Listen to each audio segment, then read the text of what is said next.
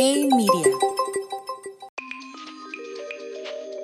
Mi querida Bárbara Anderson, la más. querida.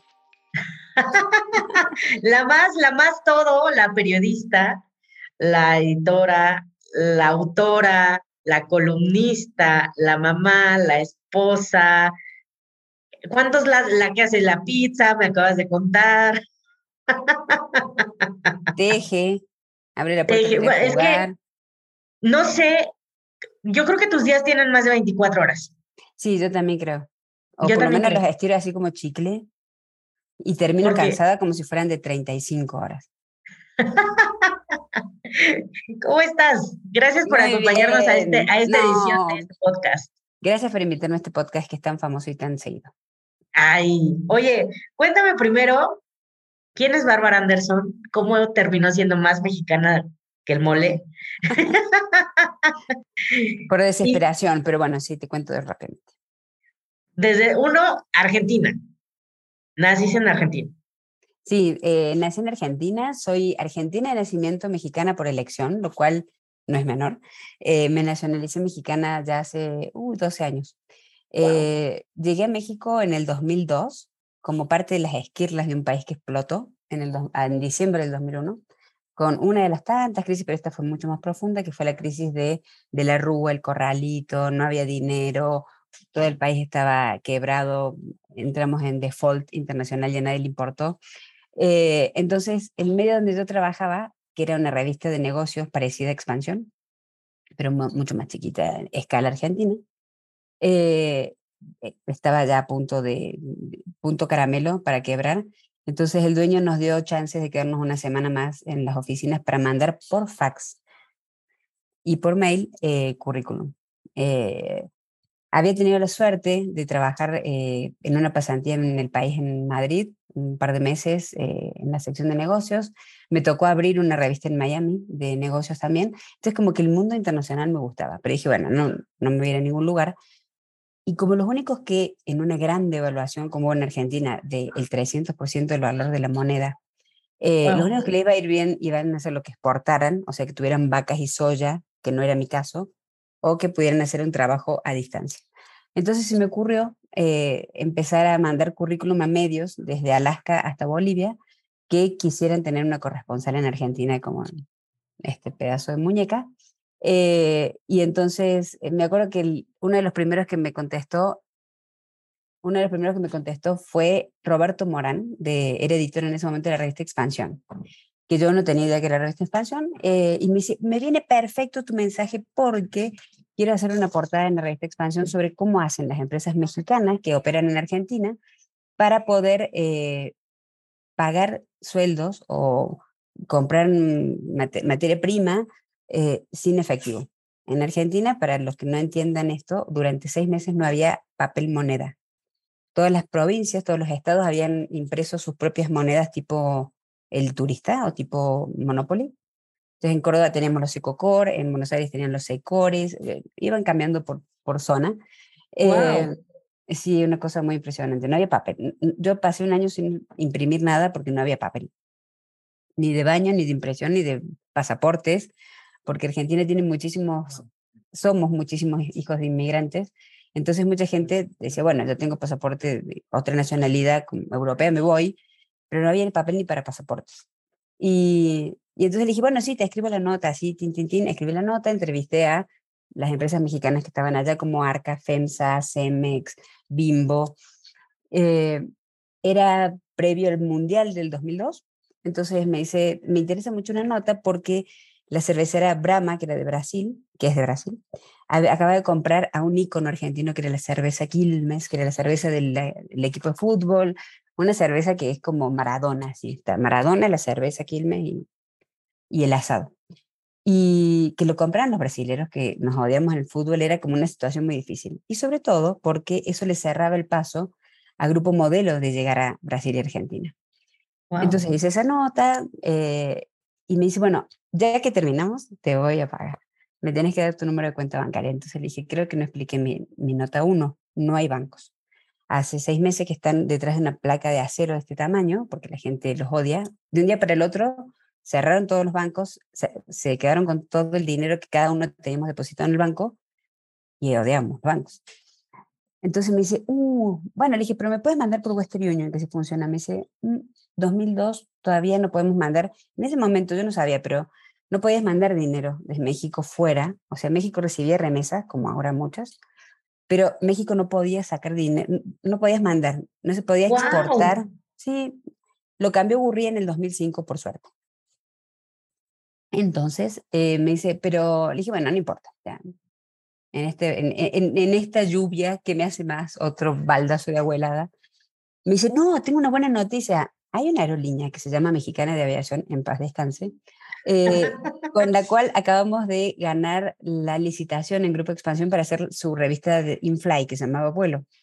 Y dentro del paquete que hicimos, tenemos vuelos liberados para todos lados, porque mandamos periodistas, recibimos periodistas. Entonces, te voy a dejar un boleto a tu nombre en Ezeiza, que es el aeropuerto de Buenos Aires, y te esperamos en México. Entonces le dije, mira, sin, con toda la confianza de no conocerte, no tengo dinero ni para irme, yo viví en Córdoba, a 800 kilómetros de Buenos Aires, no tengo dinero para trasladarme hasta ahí. Una vez que llegue a Ezeiza, no tengo ni un chelín para bajar en México, no sé, supongo que en México me tendré que tomar un taxi o algo, no tengo nada, o sea, no conozco billete. Ni te preocupes, me dice, mira, no te puedo ayudar en Argentina, pero una vez que llegues a México, te voy a buscar en mi coche. Y te traigo a la editorial y tenemos un canje, una palabra que se usaba mucho acá, eh, con unos hoteles en la zona rosa que eran hoteles misión, me acuerdo. Te alojas ahí, cobras y te vuelves. Entonces le dije a mi mamá, eh, le dije, mamá, me, me, acaban de llamar de México, me pagan el boleto de avión, me llevan a un hotel y me van a pagar. Y me dice, vos estás completamente loca. ¿Por? Me dice, vas a terminar arriba de una mesa en ti. Una revista que se llama Expansión. Me dice, ¿vos conoces la revista? No. ¿Alguna vez la viste? No. Eh, ¿Lo conoce el señor Morán? No. Y te a ver, yo te cuento la escena, me dice mi mamá. Un desconocido mexicano te manda un boleto de avión, te lleva a un hotel en la zona rosa gratis, te va a pagar dinero. ¿Cómo se llama eso? Le dije, oportunidad. No, trate blanca. Le dije, ma, no tengo ni físico para eso. No, yo me voy. Entonces, sí, no. Bueno, el caso es que sacó de una azucarera que ella tenía 50 dólares, que era toda la fortuna que había quedado en mi hogar. Y con eso me fui hasta Buenos Aires prácticamente a dedo. Llegué a Seiza, llegué a, México, hasta el boleto mi nombre, llego a México, pasé por una de estas tienditas de tabaco, estas de kiosco, dije, ¡Ah! la revista existe, sí. Abro, acá está mi nota, leo el, el, sí, Roberto Morán existe. Salgo y estaba Roberto con un cartelito, no sé si lo conoce Roberto Morán, pero es un editor todo flaquito, impecable, con su trajecito perfecto, y yo dije, bueno, si me secuestran acá, no sé, me tiro el auto, algo haré. El caso es que llegamos a Expansión, Grupo Expansión se acababa de mudar a sus oficinas en Constituyentes y como se acaban de mudar estaban en una cosa llamada Plan Afgano, estaban todos encerrados en un garage, 500 periodistas trabajando así como en call center, mientras acomodaban toda la casa grande. Y me acuerdo patente, Estefi, que lo que más me llamó la atención en ese momento fue sentir el ruido de la impresora, sacar papel era como escuchar, no sé, Vivaldi. Dije, hay papel y toner. La gente imprime. ¿Qué imprimió? Ah, imprimí una gacetilla que me llegó. ¡Oh! Imprimiste una gacetilla. ¿Con qué necesidad? Eh, te juro. Argentina en ese momento tenía una inflación de 300% mensual. Deja tú el 8% que nos desespera ahora acá. Entonces había como muchísima remarcación y todo, y, el, y, y todo se manejaba en dólares. ¿no? Argentina siempre ha sido dolarizada psicológicamente. Entonces me pagaron, no sé si 200 dólares, no me acuerdo, eran muy poco, por cierto, Roberto. O sea, yo creo que valió más tu boleto de avión que, sí, lo que pagaron. Eh, claro, aparte yo venía con hambre, o sea, cualquier cosa que tuviera un signo monetario delante iba. Eh, pero yo hacía cálculos en mi casa y dije, bueno, 200 dólares soy Gardel en Argentina, pago el alquiler que debo como cinco meses, pago la cuota del coche que debo todos los años, eh, pago la tarjeta de crédito que vengo mm, así bicicleteando futuro con unas tasas de interés leoninas eh, y soy feliz. Entonces me acuerdo que eh, Javier Martínez Steines, que era el director de Grupo Expansión, me invitó a comer. Ahora pensado que hacía mucho que no comía, cosa que era verdad. Me llevó a comer y me dice, ¿no pensaste alguna vez en irte a Argentina? Porque tenemos un puesto vacante Tenemos un puesto de editora adjunto. Le dije, pero yo no soy editora, soy reportera. Nunca fui editora. Me dice, ¿cuánto tardará en aprender? Es muy fácil, ¿eh? Le dije, ¿cómo? Sí, es llevar adelante a los periodistas, encargarle cosas. Le dije, sí, pero yo no conozco nada de México, que les voy a encargar de noticias de negocio de México si no soy de acá. ¿Cuánto tardará en aprender? Me dice, mira, en este país, con que conozcas a 10 empresarios que manejan el país, ya estás. Cosa que era verdad. Eh, entonces le dije, no sé si esto es una cámara oculta, si voy a aparecer en alguna película. Le dije, pero me parece muy loco, no me conoces y me estás contratando. Me dice, no sé, lo probemos. Me dice, hagamos una cosa. Volvete a Argentina, te mando una propuesta laboral. Si te gusta, te esperamos y si no te gusta, seguís con esta cosa golondrina de ir y cobrar cada tres meses un cheque. Me volví a Argentina y me acuerdo que hubo una reunión en la, eh, en la redacción donde nos despedíamos todos y entra, ping, un mensaje de Javier Martínez. Ni leí el monto y le dije, yes, en ese momento. Le dije, chicos, acabo de conseguir trabajo en México, bye. ¿Cómo crees? Sí, me vine con nada, me vine con una mochila, literal, con una mochila. No podía, o sea, el boleto que me dieron no incluía maleta, entonces dije, bueno, me compré ropa allá, qué sé yo. Me vine y viví un mes en un hotel súper moderno que se llama Sevilla Palace, That 70 Show. Ahí viví. No me dio menopausia porque dio la casualidad, porque muy antiguo el hotel. Pero bueno, me pagaron el hotel un mes y tenía el boleto abierto por tres meses, que es lo máximo que puedes estar como turista. Entonces me dice, vamos a ver, como es septiembre, tienes boleto hasta Navidad, te puedes volver a Navidad a tu casa. Si funciona, te quedas. Y si no, son santos amigos. Y estuve 11 años. ¡Wow! fui la primera editora mujer, porque al poco tiempo Roberto se fue, eh, empezaron algunos movimientos dentro del coso y Kim Pam Pum terminó siendo editora. La primera mujer en 50 años, y todavía no, creo que ahora hay una, ahora hay una mujer, ahora hay una española en expansión. Bueno, pero es que el nombre de Bárbara Anderson eh, es, es una institución y más en expansión. O sea, tú lo cuentas muy fácil, pero eh, los mortales que estamos afuera y que de pronto escuchábamos tu nombre de lejos y eso, yo también no tenía el gusto de conocerte. Escuchamos Bárbara Anderson y, era Bárbara Anderson, ¿sabes?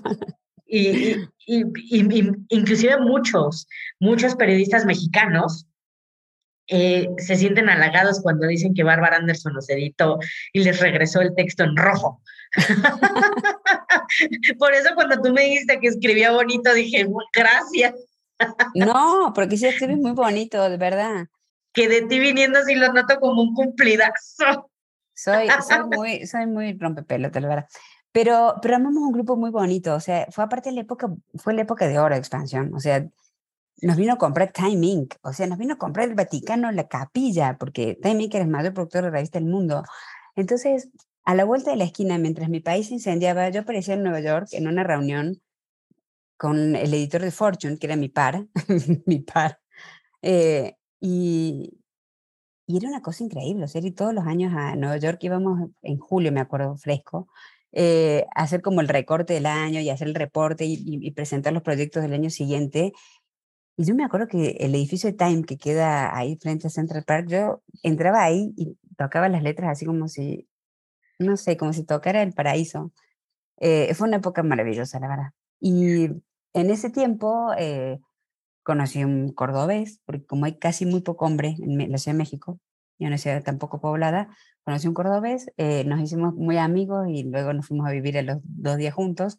Y hace 19 años que estamos juntos, que es Andrés. Hace 12 años que nos casamos y hace 11 años que somos padres de Luca y 8 años que somos padres de Bruno. Y, ¿Qué mm, tal? ¿Qué tal? O sea, es que la vida avanzó duro en México. Muy rápido. Para los dos. Es que este país, la verdad, yo, yo lo adoro México. O sea, yo entiendo a Chabela Vargas cuando dice que los mexicanos nacen donde se da la chingada madre. Yo adoro este país. Este país es maravilloso, es todo el campo es orégano, eh, es lleno de oportunidades, la gente es maravillosa, la comida no se diga, la chamba es increíble yo no puedo vivir en otro lugar que no sea aquí. O sea, me voy a Argentina y extraño México como si fuera el jamaicón número uno. Eh, a los ocho años de vivir acá hice todo el curso del, para ser mexicana, las 100 preguntas, que me las sé todavía. Me aprendí el himno, todo, todo. Eh, y me parecía que era lo más lógico, que si era editora de una revista de ese tamaño, eh, no podía no tener la nacionalidad mexicana, ni votar, ni, ni, ni cumplir con las obligaciones que me toca después de todos los beneficios que yo obtenía de este, de este maravilloso país. Y mm, luego que nació Luca, se puso un poco complicada mi vida laboral. Eh, no hubo mucha bonding con mi jefe en ese momento y decidí renunciar. Eh, ser mamá de un niño con discapacidad a veces no está bien visto porque piensan que te hacen una lobotomía y que estás en depresión permanente, cosa que no es verdad. Y durante mucho tiempo había recibido invitaciones de Francisco González para integrarme al equipo de Milenio. Nos conocíamos, tuvimos un par de charlas, pero nunca habíamos llegado a nada. Y cuando renuncié, lo primero que hice fue avisarle. Le dije, mira, renuncié, pero tengo un hijo con discapacidad, pero me acabo de embarazar. Ay, por segunda vez. Y, y me acuerdo que me dijo, bienvenida, perfecto. dije, yo no sé si el puesto que me vas a ofrecer hace tres años, cuatro años existe, pero me dice, no, pero inventemos algo, vente, yo feliz. Y le dije, pero estoy embarazada. Se me dice, yo creo, me dijo yo que es un encanto, yo creo que un útero y un cerebro pueden estar juntos, te esperamos. y, y en Milenio estuve ocho años, ocho años como directora y fui muy feliz también, muy. ¿Qué hiciste en Milenio? En Milenio fui directora de innovación editorial. Entonces me tocó como primera misión reformar todas las revistas. Milenio tiene nueve diarios en todo el país, 40 radios y seis, siete canales de televisión abierta más el de 24 horas. Entonces me tocaba dirigir como la, primero, volver todo esto que había nacido de manera irregular, o sea, primero fue el, el radio, después compraron canales de televisión, después compraron diarios, pero no estaba todo conectado entre sí y, su sitio web iba creciendo muy rápido, ¿no? Milenio.com. Entonces me tocó como hacer como los puentes conectores de, ¿en serio que vamos a mandar un reportero de la tele, del diario y de la página web a un solo lugar? Hagamos una central informativa, una cosa como de, no sé, ingeniería de, de procesos, porque soy muy clavada en eso. Y, y, reformar todas las revistas. Entonces le dije a Pancho, no sé si sabías, pero estás tirando 300 revistas por día. Entre todos los diarios hay 300 suplementos, hay algunos que se repiten, por ejemplo, el Día de la Madre, había nueve suplementos distintos del Día de la Madre, el de la Ciudad de México, pero el de Monterrey, pero el de Coahuila, pero el de Yucatán, o sea, iban en distintos grados de diferencia. Entonces le dije, con ese mismo presupuesto menos, hacemos una boutique de productora de gran contenido y traemos grandes portadas y grandes fotógrafos y que cada estado o cada diario baje el suplemento ya hecho y lo imprime. Wow, bueno, sí, nos fue muy bien, nos ganamos un premio internacional, el IMDA, de innovación editorial, impresionante porque bajamos los costos a un tercio y multiplicamos por 10 veces las ganancias y las revistas estaban increíbles, la verdad. Ya ves por qué te digo que eres toda una institución en el medio, pero no me crees. No, no, tengo el síndrome del impostor, lo tiene Michelle Obama, ya me enteré, entonces no me cuesta, pero sí. Tienes el derecho, pero no, no te lo cumples tanto. Volví a escribir de negocios porque en los últimos tiempos en expansión me había tocado dirigir todas las revistas femeninas, me tocaba El, Quién, InStyle, Balance y Quién.com. Entonces volví, tuve una columna, la columna de la página 2 que está en vista. Eh, tenía un programa de televisión con Regina Reyes Heroles que se llama nada, eh, Milenio Negocios Televisión empezamos un ciclo de entrevistas muy importante, como de entrevistas uno a uno. Antes de que empezaran estas entrevistas tan famosas de BBVA, nosotros ya lo hacíamos en milenio. Eh, el área de brand and content, empezar a tener contenido brandeado, o sea que aprovechar todo el músculo que teníamos dentro de, de Milenio para, para hacer notas y cosas para medios. Creamos un laboratorio que se llamaba Milenio Labs, eh, donde hacíamos investigación para nosotros mismos yo le decía los travestis, porque eran reporteros que reporteaban para el grupo. Entonces, si nos enterábamos que había una terminal automotriz que iba a llegar a Monterrey, nos enteramos hace, no sé, en ese momento hacía un año y medio. A ver, ¿cuál puede ser? ¿Cuál no está en México? Kia, perfecto. Es donde de Corea. Bueno, hay que conectarnos con Corea. ¿Qué agencia de publicidad tiene? Fulana de tal. Eh, hay que buscar esa agencia de publicidad y antes que nadie, un año antes, hacerle una pauta. Eh, y así hacíamos, hacíamos inteligencia, contrainteligencia a favor de nosotros. Eh, trajimos muchos clientes y aparte hacíamos mucha investigación de ratings internos. Entonces decíamos, a ver, nosotros tenemos mucho rating en la noche, pero eh, de tele, pero no en el sitio. Entonces, ¿cómo llevamos a la gente que está en la pantalla al sitio, que vuelvan, o la gente que está escuchando el radio que entre al sitio? Entonces empezamos a hacer como... Un ciclo de vida. Ajá, como que no te pierdas nada. Y en eso no perderte nada, le dije a Francisco, nos falta un contacto. Llevamos a la gente por el diario, por la radio, por la televisión, por la web, más no en vivo y en directo. Y a la gente le gusta eso.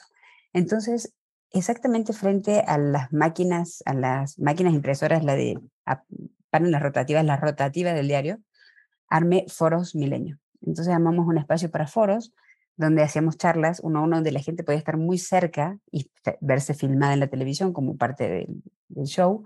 Salíamos en vivo en la tele, salíamos en streaming en internet, salíamos en vivo en las radios, al otro día estabas en portada del diario. Entonces se convirtieron en unos foros bien interesantes cuando recién empezaba todo este ruido de hay que hacer eventos y hay que hacer, no sé, foros. Ahora hay foros de todo, pero en ese momento no había de tanto. La verdad es que sí, sí hicimos muchas cosas divertidas ahí. Pero fue apostar mucho por la conversación, ¿no?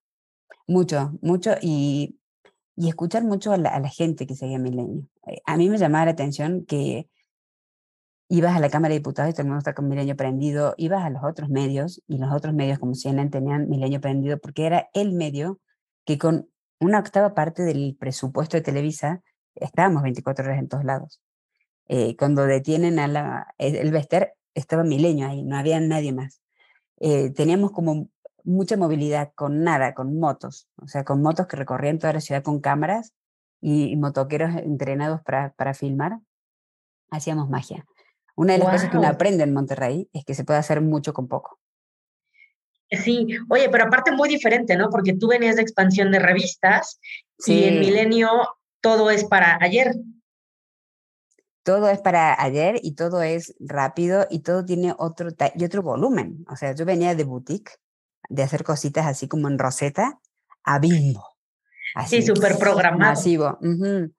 eh, donde cada cosa que hacías eran por millones. Eh, si hacemos una campaña, no sé, de poner un juguetito en el diario, era, explotaba de, de ventas, o sea, era, fue, fue, un, fue un baño interesante, porque yo no había trabajado en medio diario, no había trabajado en el rush del día a día, y me encantó, o sea, yo aparte me enamoro de cualquier cosa muy rápido, eh, y fui muy feliz ahí. Y ahí estuve hasta agosto del 2020, Mm, pandémicamente, donde surgió la posibilidad de hacer una oferta y traer a, a Guardian a México, a la versión en español para, para México y iba a ser en un principio para Latinoamérica, pero quedó solo para México, que necesitaba una plataforma interna mexicana donde, como un útero donde meter el huevo, y así nació la lista. Y montamos en, en medio de la pandemia y por Zoom una redacción desde cero y la lanzamos con muchísimo éxito en enero del 2021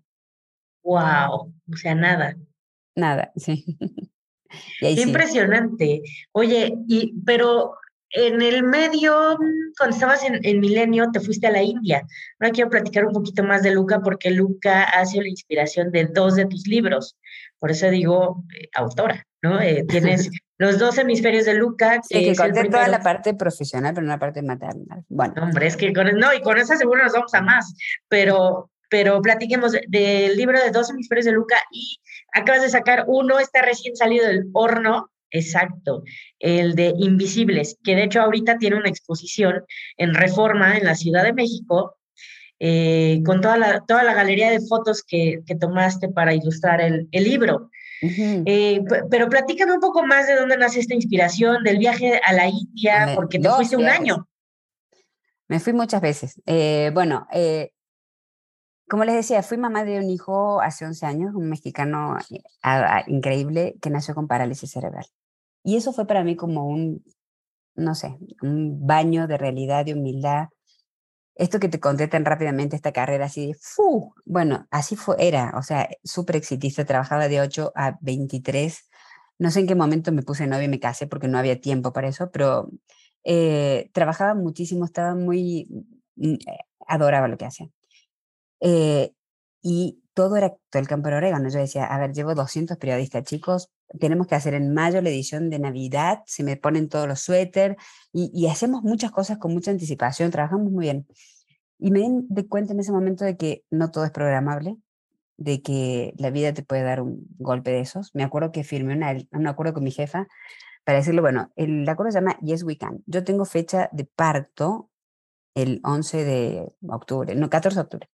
Eh, entonces yo calculo que más o menos a la semana yo puedo, puedo tener reuniones por Skype, había en ese momento, eh, con todos mis editores, me pueden mandar a casa todos los PDFs, yo voy firmando las portadas de las revistas que les tengo que firmar para editorial, eh, puedo tener reunión con mis editoras cada 15 días, Eh, y yo a los 45 días estoy acá, firme como rulo de estatua. Porque robot. Sí, y no. Y saben decir que Dios se ríe del que hace planes, y se rió mucho de mí. Y me pasé todos esos 45 días en terapia intensiva con un hijo que se moría a cada hora.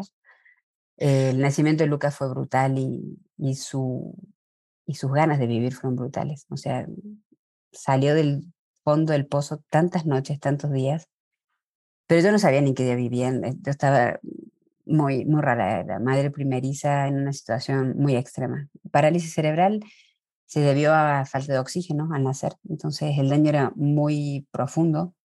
Me acuerdo de cuando nos fuimos, una, una neuróloga con muy poco tacto eh, nos dijo, bueno, lo que se llevan es lo que hay. Nunca va a hablar, nunca va a comer, nunca va a sonreír, no va a oír, posiblemente sea ciego. Eh, les recomiendo que le pongan música y que lo quieran el tiempo que viva. Eh, me acuerdo que me enojé muchísimo con esa mujer hasta el día de hoy. Y en ese momento le prometimos a Lucas, me acuerdo perfecto, eh, esas imágenes, ¿no? De, lo recibimos en mi casa a Luca con la canción de, de Coldplay que se llama Fix It. Eh, porque le prometimos que lo íbamos a reparar. Que si nosotros lo habíamos roto, lo íbamos a arreglar. Y que él merecía to be fixed. Y esa promesa había que cumplirla, porque las promesas ya sabes que no se pueden romper nunca. Entonces fue incansable la cantidad de cosas que buscamos con, con Andrés. Nos volvimos obsesivos de papers internacionales sobre neurología, sobre neuroplasticidad, sobre... Eh, al año recién le pudimos hacer una resonancia magnética donde nos dijeron efectivamente que el daño era brutal. O sea, es como si le hubiera caído la bomba atómica en el cerebro. Y que efectivamente no, no tenía mucha viabilidad y no sabíamos que sabía algo, cómo estaba. Eh, a los tres años de Luca más o menos, en una entrevista que estaba haciendo justo para Milenio, eh, con Jesús Vizcarra, el dueño de su carne y salud digna, eh, yo llegué muy cansada porque Luca, Luca tenía epilepsia refractaria, entonces tenía ataques de epilepsia día por medio, muy fuertes, entonces nos pasábamos a veces toda la noche en terapia intensiva. Y esa era una de las noches. Y no, no, podía perder la nota porque justo era 31 de octubre, Día de Muertos, fin de semana largo. El tipo este baja de Sonora una vez cada muerte de obispo y se había muerto un obispo ese fin de semana. Entonces dije, bueno, lo voy a entrevistar para yo tener nota para el diario, para la columna, para lo que sea. Pero llegué así en vivo. Entonces me dice, ¿qué le pasa? Dije, nada, podemos empezar con la entrevista, porque me tengo que ir rapidísimo. No, no, es que no voy a empezar hasta que no me diga qué le pasa. No, estoy cansada. ¿Pero por qué está cansada? ¿Por qué no dormí? Porque estuve en un hospital. Gracias. Podemos empezar. ¿Pero qué le pasó? Tengo un hijo con parálisis cerebral, entonces le dio un ataque de epilepsia, está en terapia intensiva, lo acabo de dejar para venir hasta acá, me tengo que regresar al hospital español. Muchas gracias, sigamos. Entonces me dice, me llama la atención que siendo periodista usted no haya buscado alguna solución a ese problema. Y fue como si me hubieran puesto un cohete, ¿sabes dónde? Dije, a ver, me he cansado de buscar cosas. No hay, la, la parálisis cerebral no tiene cura. No, no hay cura para eso, no existe. Eh, la epilepsia se controla, no se cura. Sí, busqué mucho. Entonces me dice, porque yo como tengo las clínicas esta, conozco un médico que lo conoció en Harvard, ahora está en la India, y me dijo que conoció a un médico indio, en realidad un científico, no es médico, es científico indio físico, que está haciendo algo con el cerebro, pero no sé muy bien qué. Me dice, le vamos a llamar en este momento. Perdóname. Papá, marca, India, hola habla con ese señor y le dice, mire, tengo una amiga con un hijo con parálisis cerebral, me gustaría que hable con ella. Entonces hablo con el médico y le cuento lo que pasa.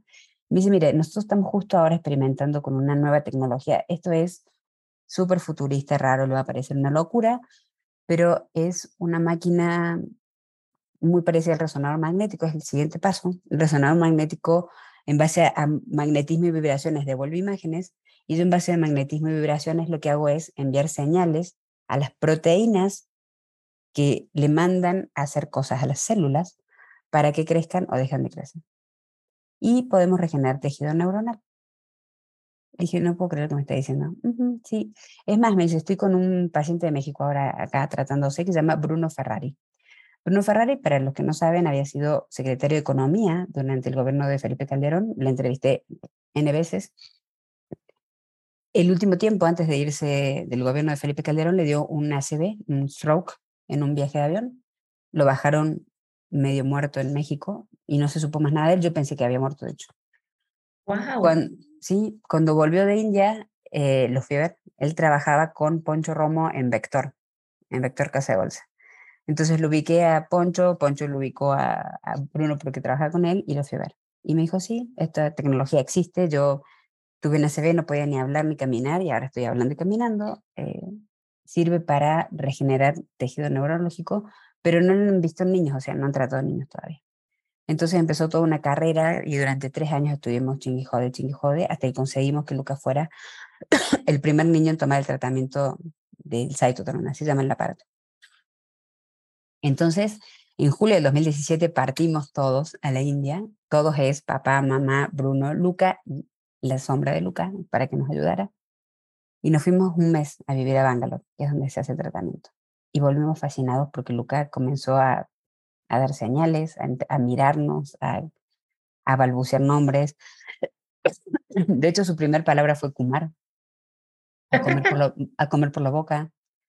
Si yo lo sostenía en la alberca, daba como pequeños pasitos. Era como si hubiera nacido de nuevo. Nos volvimos locos. Eh, tanto que tres meses más tarde nos tomamos otro avión. Y viajar a la India, para los que no sepan, está a 38 horas de vuelo. Bangalore es el punto equidistante más lejano de México. O sea, si yo hago un agujero en mi casa, aparezco en Bangalore. Eh, y estamos a 12 horas de diferencia horaria justa. es mediodía, exacto. Entonces, el jet lag es muy raro, el biorritmo es muy raro.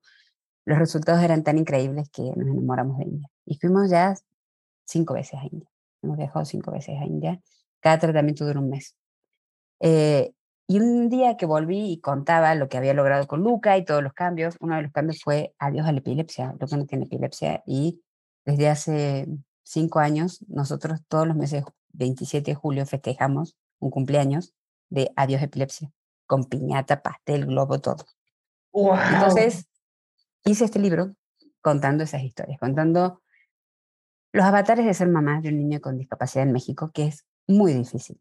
Eh, no hay pocas mamás de niños con discapacidad en México, somos un montón, pero tenemos todo en contra. O sea, es muy difícil todo, la escuela, la salud, la, no sé, la, aceptación social, la accesibilidad, la movilidad, los costos. O sea, tener un hijo con discapacidad es como tener triates en costo, en energía, en, en dinero, en desgaste.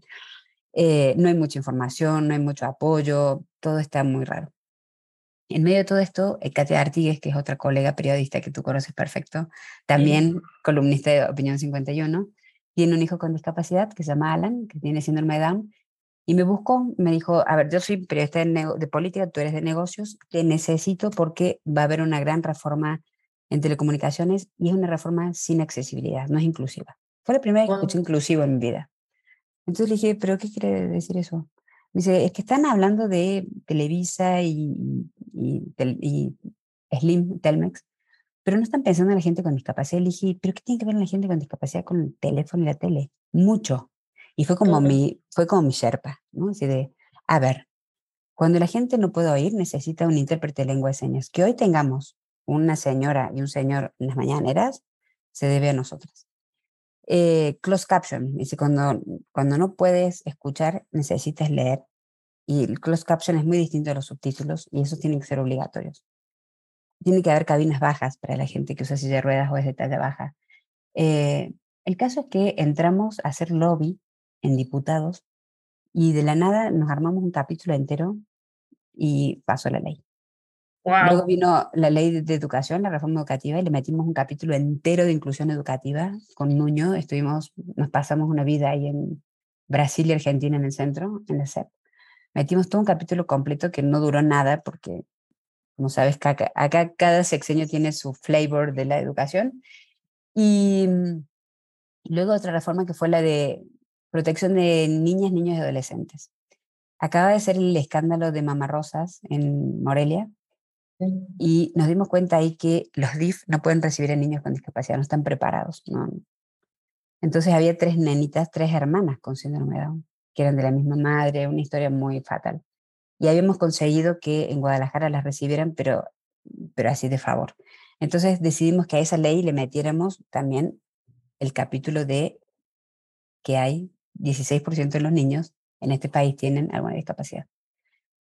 Adolescentes y niñas y todos. Entonces. ¿16% eh de toda la población de niños tiene una discapacidad? Toda la población de México, el 16% tiene una discapacidad. Hay 20.6 millones de personas con discapacidad en México. Y como no viven solos, no viven en una burbuja, en un zoológico ni nada, viven en una familia, a mí me encanta el concepto de familia con discapacidad. Y no me molesta decirlo, ¿eh?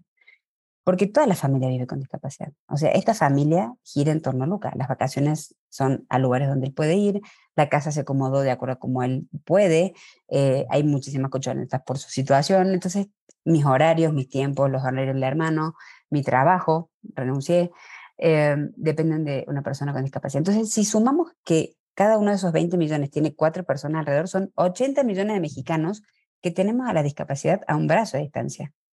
Son, a mí que me encantan los números, dos de cada tres. Dos de cada tres mexicanos tenemos contacto directo con la discapacidad. Y aún así, son invisibles. Eso es lo que me desespera. Entonces le dije a Katia, le dije, mira Katia, yo de mil amores sigo yendo a pelearme con los diputados, los conocí a todos, es un mundo muy especial, pero no es nuestro coro, o sea, tú eres buena siendo periodista, yo también. A mí los empresarios hasta por miedo me atienden, a ti los políticos hasta por miedo te atienden.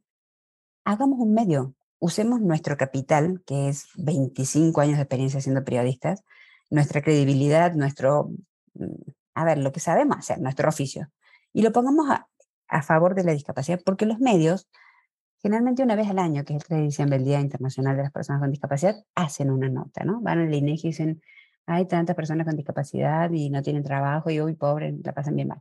¡Pum! Pero el resto del año no hay notas sobre discapacidad todos los días. Entonces elegí un portal, se llama yo también.mx, lo fundamos hace tres años. Eh, estamos en números azules, nos va bien. Eh, y contratamos a reporteros, a periodistas con alguna discapacidad. Tenemos el primer editor de Accesibilidad de México, que es una persona con discapacidad visual que revisa que todo el contenido sea 100% accesible. Ningún medio en México digital es accesible en este momento en el país. Eh, y sí era importante eso. Y empezamos a generar un newsletter, digamos, no mucho, pero tenemos 6.000 suscriptores semanales que son fanáticos de nuestros contenidos.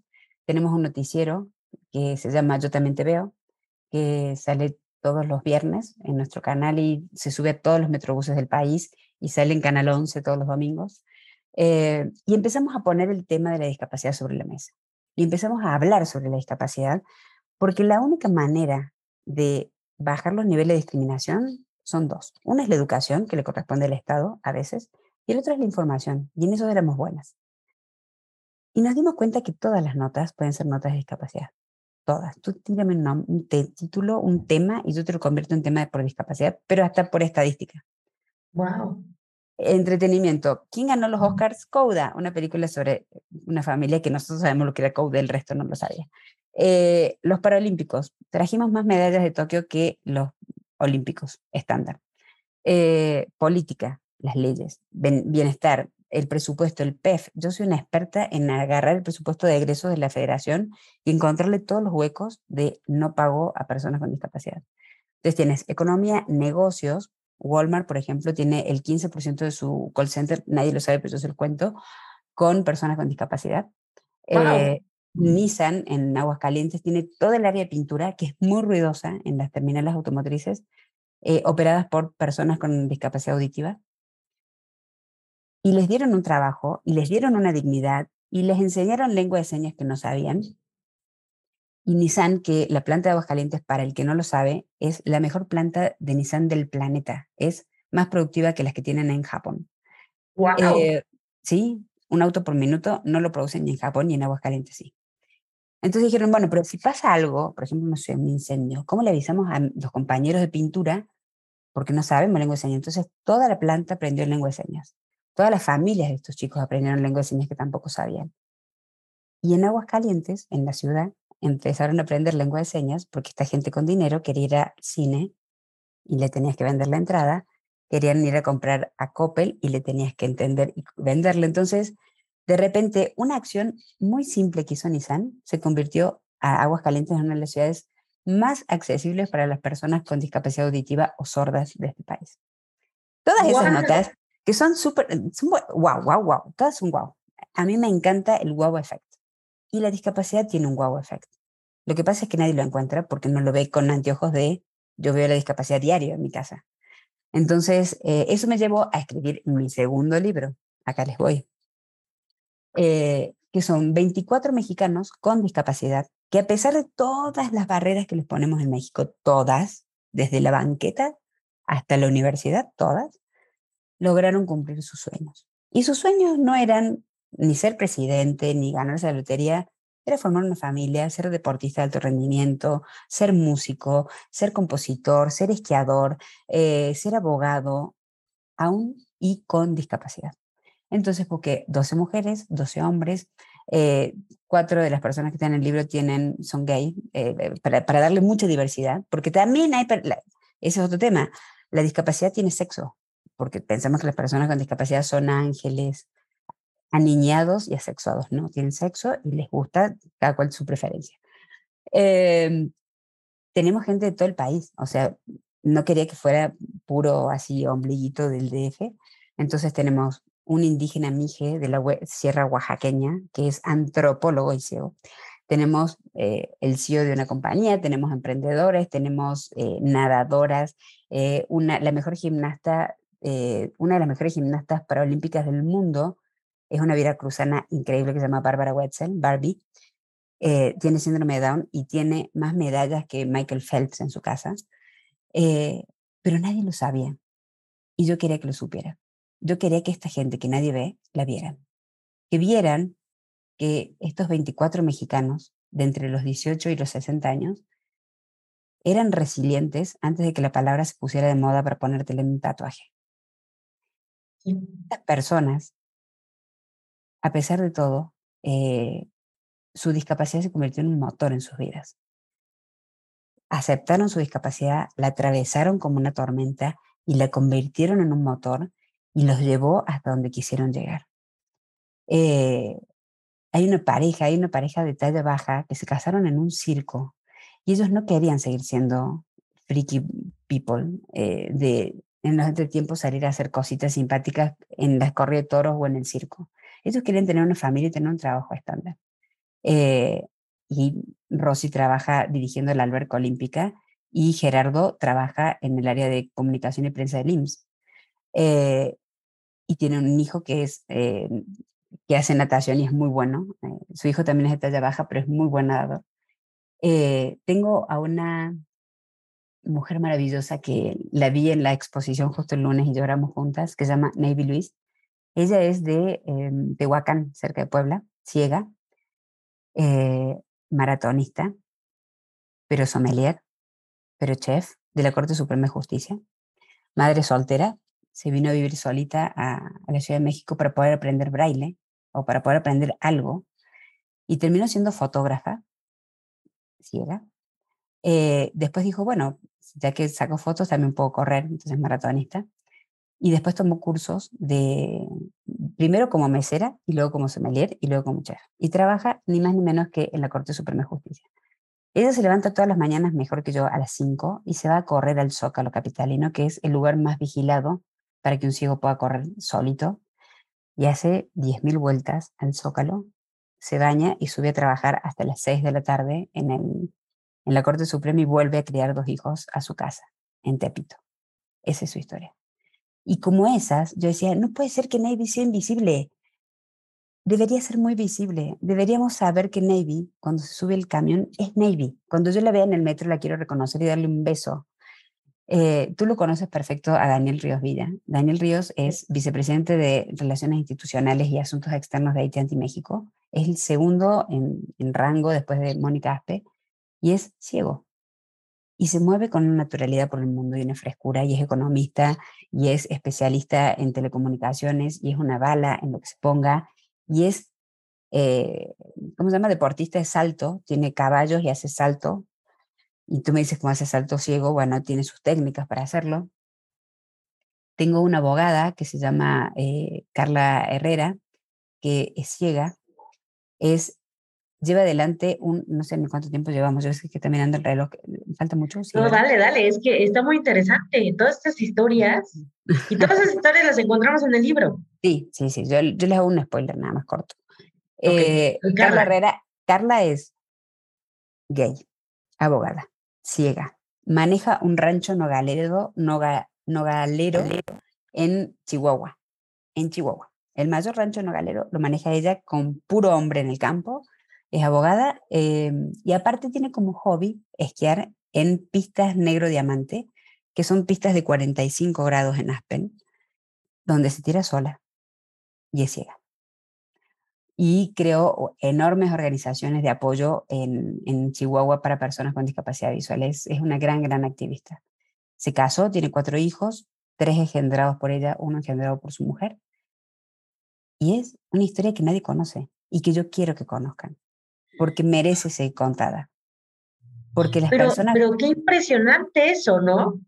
O sea, son seres extraordinarios que han sacado lo mejor de, de ¿Y de algo, tienen en común todos? Y esto, esto me... Yo soy como muy mm, gráfica, ¿no? Entonces me puse a hacer... Acá al final está mejor hecho, pero yo lo había hecho un poco. Hice como líneas de conexión, ¿no? Me encanta hacer como infografías y conexiones. ¿Qué conexiones había entre ellos, no? Hay conexiones porque a muchos les gusta. El agua es como un elemento muy común en la discapacidad. Hay muchos que se dedican a la natación, a la esquí acuática y demás. El agua, el agua es un ambiente muy amable con la discapacidad. Pero lo, el, hilo, el hilo conductor es el hilo rojo que conecta a los 24, que son de distintos códigos postales, unos con dinero, otros sin dinero, unos indígenas, otros indígenas, unos heterosexuales, unos homosexuales, todos tienen algo en común que fue una persona creyó en ellos. Wow. Traga saliva. Hubo una persona en su vida que creyó en ellos. Eso fue lo único que necesitaron para seguir adelante no hubo banqueta, no hubo ley, no hubo proyecto de educación inclusiva, nada que ayudara más que alguien que creyera en ti. Y cuando alguien cree en ti, es cuando pones una, una planta en el lugar exacto de luz y agua eh, y empieza a florecer. Solo necesitas que alguien cree en ti y te diga, voy, jalo, como dices tú, jalo, para que esta gente saliera adelante. No estoy hablando acá ni de métodos fantásticos de rehabilitación, ni de conseguir modificar la Constitución Nacional, no. Conseguí una sola persona que creyera en mí. Qué fuerte. Y eso aplica a Daniel Ríos Villa, que es alto ejecutivo de la segunda multinacional de telecomunicaciones más grande del país, para Juventino, que salió de la montaña sin saber hablar español y llegó de seis años ciego a la Ciudad de México solo, a eh, Carla en en un campo nogalero en, en la frontera con Estados Unidos. Impresionante, oye, y qué, y qué, qué importante tu libro, ¿no? Porque inclusive cuando no, en una familia no tienes una discapacidad eh, o no visible, o bueno, no es que no sea visible, a veces es porque hasta usar lentes, ¿no? Se está considerado una discapacidad. Sí, a ver, la discapacidad, para que, para que entiendan, no es solamente el sida La discapacidad es cualquier situación que te impida llevar una vida 100% estándar. Si tú usas lentes, tienes una discapacidad visual baja, pero la tienes. Yo también uso lentes. Eh, la depresión, que es una discapacidad invisible, es la discapacidad número uno en mujeres en México. Wow. Va a ser la discapacidad más importante o la número uno del mundo dentro de cinco años, según la Organización Mundial de la Salud. Y no, no hay un estacionamiento para gente con depresión, no hay un cartel en braille para la gente con depresión. Las discapacidades no visibles son muchísimas, la fibromialgia, el dolor crónico, todo aquello que te impide tener una vida normal o normal, no sé qué es normal ya, pero una vida estándar, eh, eh, se considera discapacidad. Fuerte. Y, y, justo esto, ¿no? Entonces, cuando no tenemos una referencia, pues entonces eh, es muy necesario este libro para generar empatía, ¿no? Absolutamente. Y no lo vivimos y no lo vemos, pues la verdad es que igual pasamos el día a día porque vamos muy rápido, porque cada quien está en sus proyectos, cada quien está en su vida. A veces no es por maldad, simplemente porque no es algo que esté dentro de tu círculo, ¿no? Pero cuando tienes oportunidad de leer este tipo de, en este caso un libro, te das cuenta que las situaciones existen y que todos somos tan vulnerables para tener un hijo, ¿no? De pronto que, que, padezca X cosas, cuando pues tú puedes pensar que no, no, que a mí no me va a tocar. No, o un accidente, o quebrarte una pierna, o algo. O tener, o, hay muchísima gente que ha quedado con COVID largo que ya es considerado discapacidad. Las secuelas del COVID largo, este famoso, em, esta neblina mental que muchos hablan, ¿no? De falta de concentración o problemas respiratorios, ya se consideran discapacidad. Entonces, no estamos nadie exentos, porque aparte, aparte, por simple desgaste de materiales, porque somos humanos, todos vamos hacia la discapacidad, todos todos en algún momento de nuestra vida, si vamos a vivir tantos años como la reina Isabel, vamos a usar una andadera, vamos a necesitar a alguien que nos acompañe al baño, vamos a necesitar un audífono porque no vamos a escuchar del todo bien. El cuerpo se desgasta y vamos hacia la discapacidad. Entonces, este, esta empatía en realidad es como un pago previo a entender que en algún momento hay que pedir ayuda. Y en realidad el libro, lo que yo quisiera del libro, la verdad, es que cada uno, desde el mínimo lugar donde está, tú ahora, que me diste este espacio, que es importantísimo, eh, me diste la generosidad de poder hablar de este tema. Entonces creo que cada uno desde donde estamos podemos, podemos ser esa persona que ayude a alguien más. Si yo soy una maestra, no decir de plano, no, no acepto a tu hijo con discapacidad o tu hija. Sino cinco minutos de decir, a ver, ¿qué necesita específicamente? ¿Cómo la puedo ayudar para que sí pueda entrar? Un niño que entra con discapacidad a un salón, no solamente le cambia la vida a ese niño, afortunadamente hoy te vas a morir con este dato, pero solamente el 25% de los chicos va a la escuela. Uno de cada cuatro. Wow. Eh, y es un doble castigo porque eres analfabeto y vives con una discapacidad. Eh, no solamente le cambia la vida a esa familia, sino que le cambia la vida a la familia de los 30 compañeros de esa persona. Porque van a mirar la discapacidad de cerca, porque van a ejercitar ese músculo invisible de la empatía, porque al principio les va a parecer raro, pero después les va a parecer muy normal. Y eso abre la puerta para que el día de mañana, si eres directora de recursos humanos de una empresa, no te parezca raro que venga alguien con discapacidad a pedirte chamba. Porque tuve una compañera en la escuela, porque sé lo que es una discapacidad, porque sé lo que es acompañarla con la silla hasta el baño y esperar afuera que termine. Va a ser algo tan natural, me encantaría que sea así natural, me encantaría que dentro de 100 años un antropólogo agarre este libro y dije, ¿Pueden creer que hace 100 años en México los chicos no iban a la escuela cuando tenían discapacidad? ¿Pueden creer que hace 100 años en México las personas con discapacidad ganaban el 30% de lo que gana una persona sin discapacidad? Me encantaría eso, de verdad. Y va a pasar, estoy segura que va a pasar porque pequeñas acciones como esta son las que suman y las que hacen que de verdad cambie la vida de las personas que tienen una discapacidad. No, y ojalá, ojalá. Depende de nosotros. No hay que pedirle nada a los grandes cambios, los estados van y vienen. Eh, nosotros no. O sea, empezar a, a, visibilizar, a, mirar, es, es, una cuestión de mirar, ¿eh? Y ahora le he dejado inyectado en el cerebro de mucha gente que nos está viendo o escuchando. Empezar a ver los espacios si son accesibles o no. Si este restaurante tiene un baño abajo, parece que no, pero hace toda la diferencia. Yo tengo que cargar 35 kilos de hijo por escaleras caracol para ir a un baño porque la mayoría de los restaurantes donde me digas no tienen baño abajo.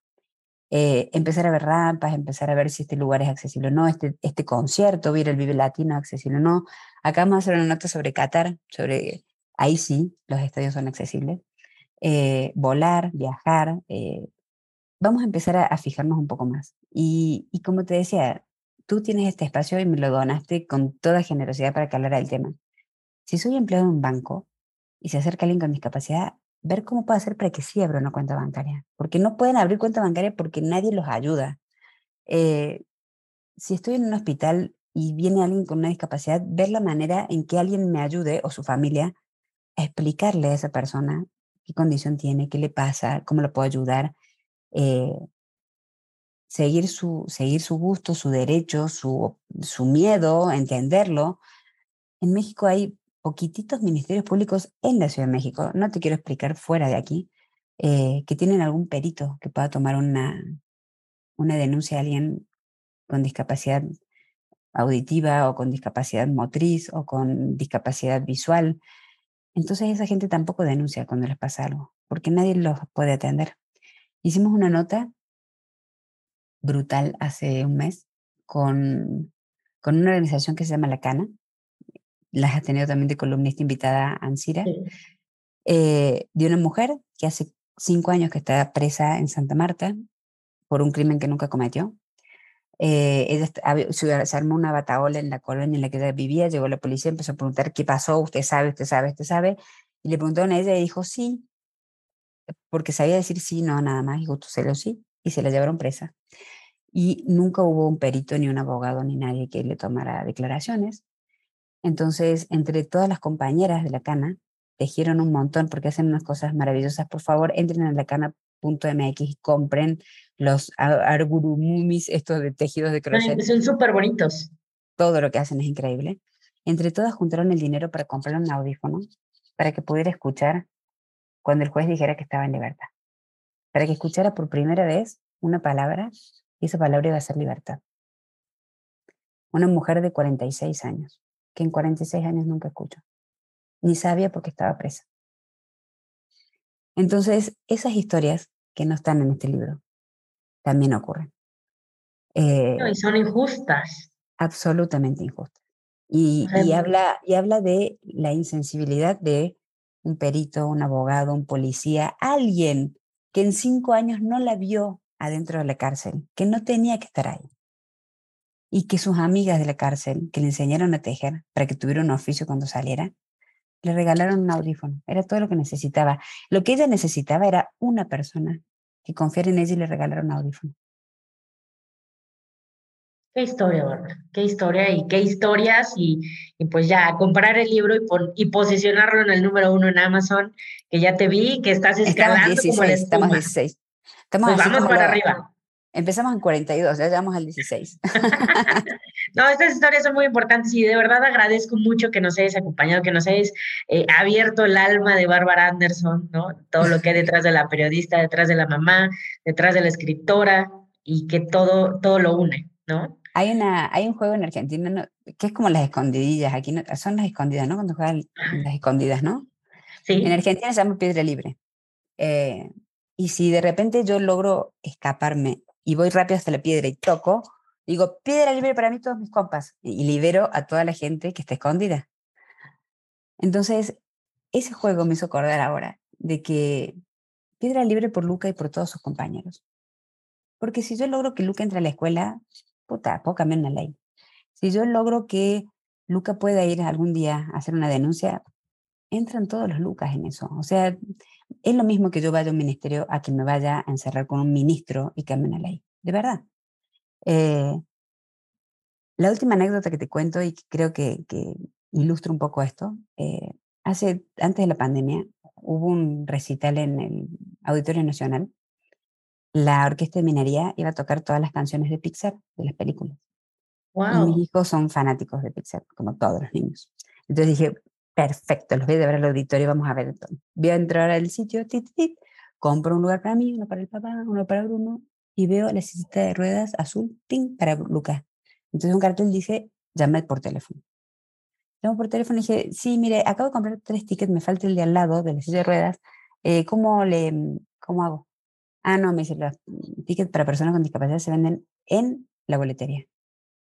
Dije, no, no puedo entender. Eh, ¿Cómo? Justo la persona con discapacidad tiene que ir a comprar la boletería y las personas sin discapacidad lo compran en línea. ¿No está como raro eso al revés? No, así es. Entonces le dije, a ver, yo no vivo tan lejos de, del Auditorio Nacional, puedo llegar, pero ¿qué tal alguien de Puebla?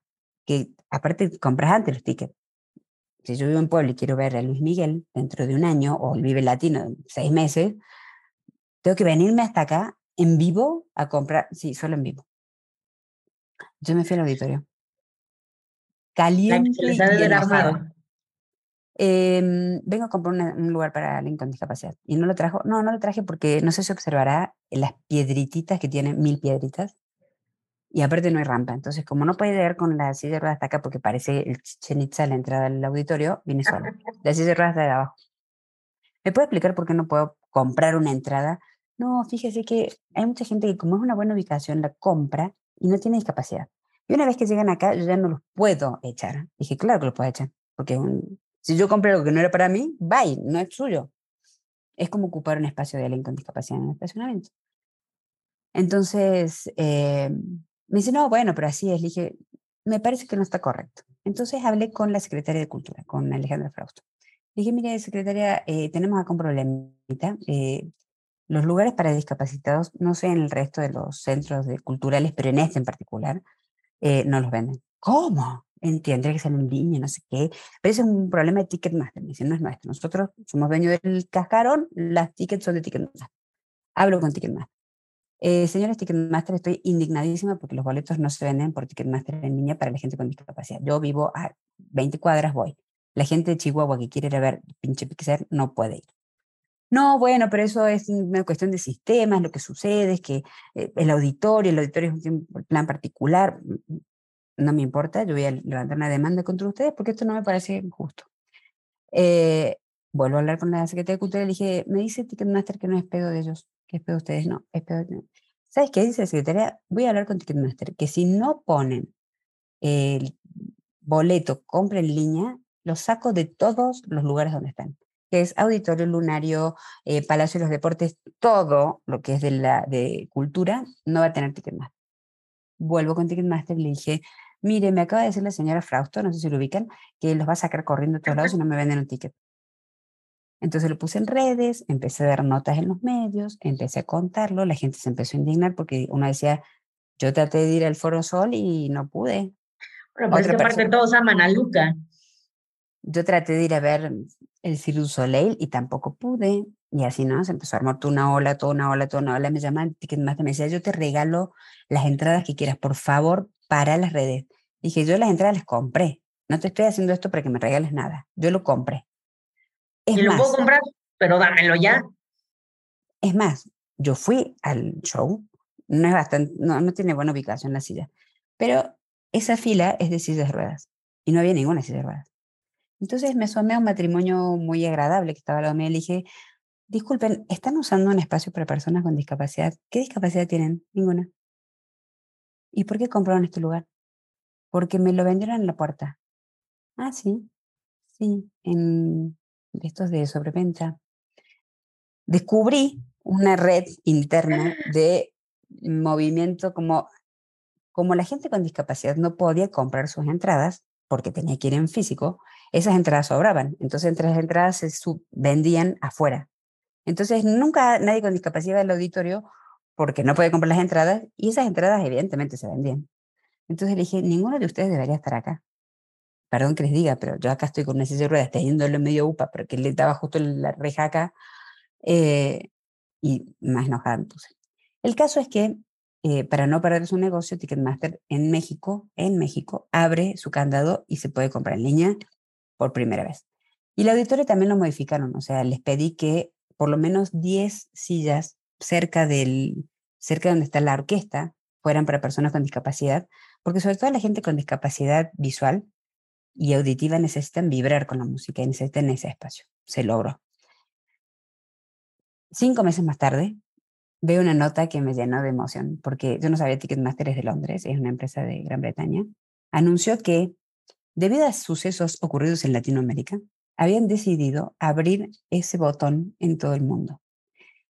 Y mostraron la foto de una chica en Japón yendo en silla de ruedas sola a un recital. Y en ese momento dije, o sea, por pelearme en el auditorio para escuchar la música de Toy Story, logré que una japonesa fuera un concierto en Tokio. Eso es por mí y por todos mis compañeros. Eres increíble, Bárbara Anderson. Eres increíble. Y, y, siempre vamos a estar aquí para apoyarte y para que todos juguemos ese... Eh, por mí y por todos mis tres, por mí, por Luca y por todos. Muchas gracias. No, gracias. Qué gran historia. De verdad. Eh, eh, es que cómo agradecer eso, ¿no? De pronto es hacer visible lo invisible. Un problema que no es mío y que no lo veo, pues no quiere decir que no exista. No, y santo que no has visto no es venerado, tú sabes. Muchas gracias. No, a ti.